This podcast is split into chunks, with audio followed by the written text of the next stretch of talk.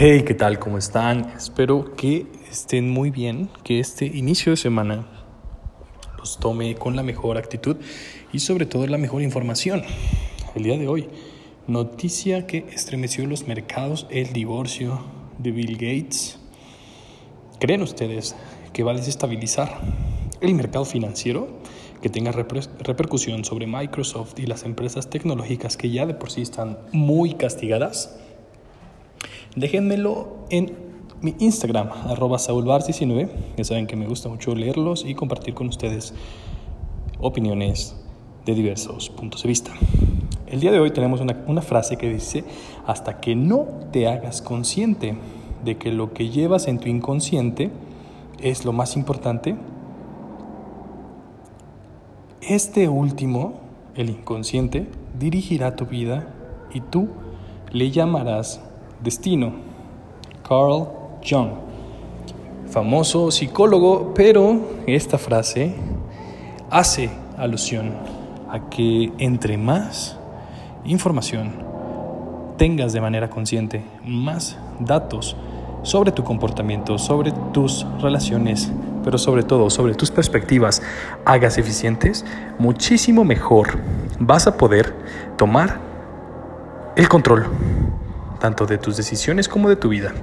Y no vas a estar responsabilizando a terceros, ni mucho menos vas a estarte preguntando por qué me pasan las cosas. Más bien, vas a afirmar con mucha seguridad por qué te pasan las cosas. El día de hoy tenemos el resumen del pollo Beto. Empezamos con que el Dow Jones acumula ganancias a medida que los ciclos aumentan en el impulso de la reapertura.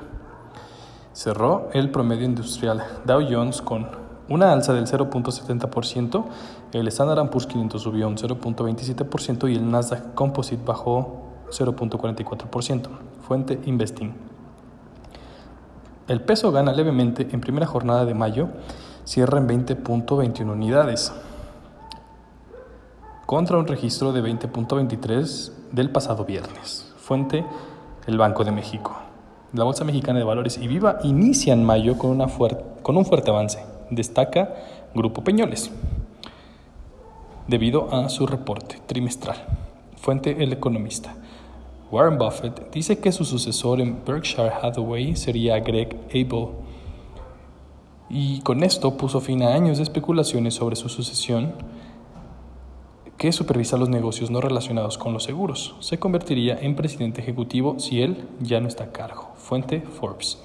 Tesla bajo observación en China aumenta interacción con reguladores. Fuente Forbes. Esta compañía china de baterías ha producido más multimillonarios que Google o Facebook. ¿De cuál hablamos?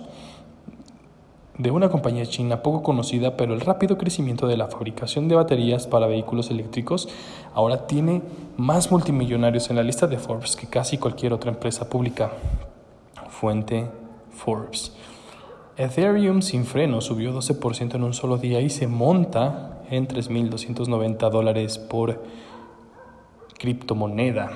Hace un año se cotizaba por alrededor de 208 y un aumento del 1000 359%.